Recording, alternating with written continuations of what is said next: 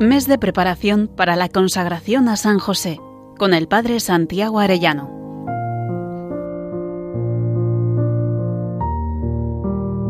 Muy queridos oyentes, dentro de 21 días nos consagraremos a San José. Qué alegría saber que al unirnos a Él nos unimos de un modo especial también a la Santísima Virgen María, su esposa, y junto con ellos podemos ser más perfectamente consagrados al corazón de Jesucristo. Vamos a meditar hoy a San José en el nacimiento de Jesús en Belén. En el Evangelio de San Lucas capítulo 2 se nos narra que José subió a Belén para empadronarse con su esposa María, que estaba encinta, y sucedió que mientras estaban allí, le llegó el tiempo del parto y dio a luz a su hijo primogénito, lo envolvió en pañales y lo recostó en un pesebre, porque no había sitio para ellos en la posada. Qué misterio tan grande, queridos oyentes. Dios hecho niño, Dios nace en Belén. El Todopoderoso se hace débil. El que hacía temblar los montes en las teofanías del Sinaí, ahora tiembla de frío en un pobre pesebre. El que tiene vida eterna asume nuestra vida temporal para morir por nosotros. Es un misterio grandísimo que nos ha de hacer meternos en la contemplación. La beata Ana Catalina Emmerich cuenta lo que místicamente pudo ver de este momento. Dice ella, vi a nuestro Señor. Era un pequeño niño, todo luminoso, acostado sobre una alfombrita ante las rodillas de María. Se movía y lo oí llorar. María tomó al niño, lo envolvió en el paño con que lo había cubierto y lo tuvo en sus brazos estrechándolo contra su pecho. El bebé ahora se movía, se estremeció por el frío, extendiendo sus bracitos gritando. María con ternura lo estrechó contra su corazón y con gran alegría lo calentó acercándole la mejilla. Le colocó una manta sobre su pequeño cuerpo y lo adoró con el mayor respeto y reverencia, diciendo Bienvenido mi Dios y mi Señor, mi Hijo. María llamó a José, que estaba aún orando con el rostro pegado a la tierra. Se acercó prosternándose, lleno de júbilo, de humildad y de fervor. María le pidió que apretara contra su corazón el don sagrado del Altísimo. Se levantó José, recibió al niño entre sus brazos y derramando lágrimas de pura alegría, dio gracias a Dios por el don recibido del cielo. Más tarde vi a María y a José sentados en el suelo, uno junto al otro, no hablaban, parecían absortos en muda contemplación. Ante ellos, fajado como un niño común, estaba recostado Jesús recién nacido, bello y brillante.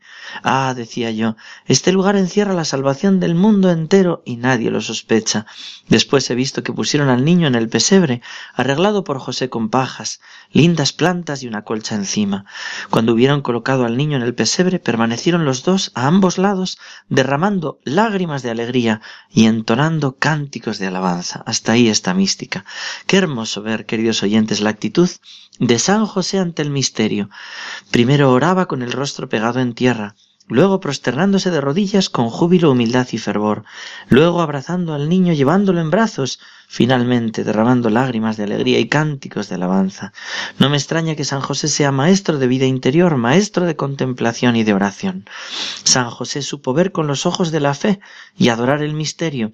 No olvidemos que San José veía un niño envuelto en pañales y creyó firmemente que era Dios y por eso lo adoró. A nosotros también se nos pide esta fe en la presencia real de Cristo en la Eucaristía y que le adoremos. Hay un paralelismo precioso entre el misterio de Belén y el misterio eucarístico. Belén significa en hebreo la casa del pan. María lo envolvió en pañales blancos. Hay que creer en un Dios que necesita pañales, y en la Eucaristía Dios se viste de los pañales blancos de la apariencia de pan. María lo acostó en un pesebre y en la Eucaristía Jesús es recostado en el altar para ser ofrecido. El niño se deja traer y llevar de los brazos de María a los de José o a los nuestros. En la Eucaristía Jesús se deja traer y llevar a tu corazón. El niño es la palabra eterna de Dios que no habla, no sabe aún pronunciar palabras.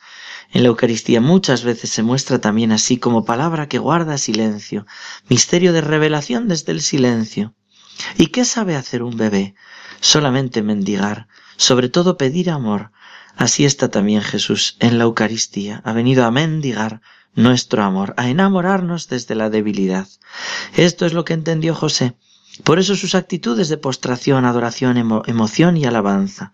Y San José quiere llevarnos a adorar a Dios Eucaristía. Qué lástima aquellos que no saben que Jesús está realmente presente en la Eucaristía. Hace poco me decía una señora que llevaba años acudiendo a misa diaria y que creía que Jesús estaba solo de modo simbólico en la Eucaristía. Se maravillaba al descubrir que está con todo su cuerpo, sangre, alma y divinidad.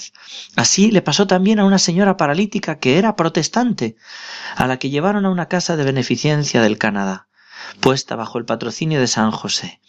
Ella buscaba allí un alivio a sus sufrimientos. En absoluto planteaba ninguna conversión. De hecho, decía a sus amigas, muy hábil sería el que me atrapara. No conocía a San José, menos aún todos sus recursos para ganar un alma.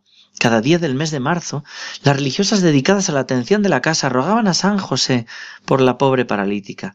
Sin que lo supiera, habían cosido en uno de sus pliegues de su vestido dos medallas, una de la Santísima Virgen y otra de San José. Un día una religiosa hizo que la conversación girara sobre San José. San José, continuó la protestante, yo no conozco a ese hombre. No lo he visto nunca. ¿Cómo? replicó la hermana. ¿Usted está en esta casa y no conoce al dueño? Y abriendo su libro de oficios le presentó una estampa de San José. Oh, qué bien está, dijo contemplándolo. ¿Pero quién es? La buena hermana se lo explicó lo mejor posible. Y he aquí que, para gran sorpresa suya, la señora toma la estampita, la besa con respeto y pide que se la den para guardarla. A partir de ese día no tenía más consuelo que oír hablar de San José, que le contaran la vida que había llevado, las virtudes que había practicado. Ella tenía un joven hijo a quien unos amigos le estaban convenciendo para hacerse católico. Precisamente en ese mes el hijo vino a pedir permiso a su madre para hacerse católico el siguiente 1 de mayo. Ella aceptó con gran firmeza, y cuando marchó su hijo, llamó al capellán de la casa y le dijo Quiero ser católica, quiero ser bautizada al mismo tiempo que mi hijo. Tenga la bondad de instruirme. La instruyeron, la prepararon y el día 1 de mayo se vio a la madre y al hijo, al pie del altar de San José, mezclando sus lágrimas con el agua santa que corría sobre sus frentes. Y el último día del mes, estos nuevos católicos fueron confirmados y recibieron su primera comunión. Desde entonces, y por intercesión de San José, ellos también se postraron de rodillas a adorar a Dios que está presente la Eucaristía con su cuerpo, sangre, alma y divinidad. Meditemos hoy, queridos oyentes, en San José adorando al niño Dios recién nacido en Belén y adoremos al niño presente y vivo en la Eucaristía.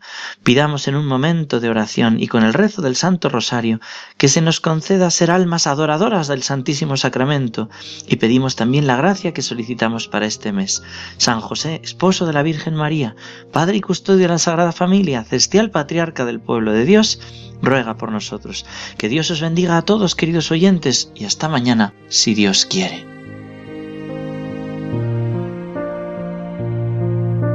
Mes de preparación para la consagración a San José, con el Padre Santiago Arellano.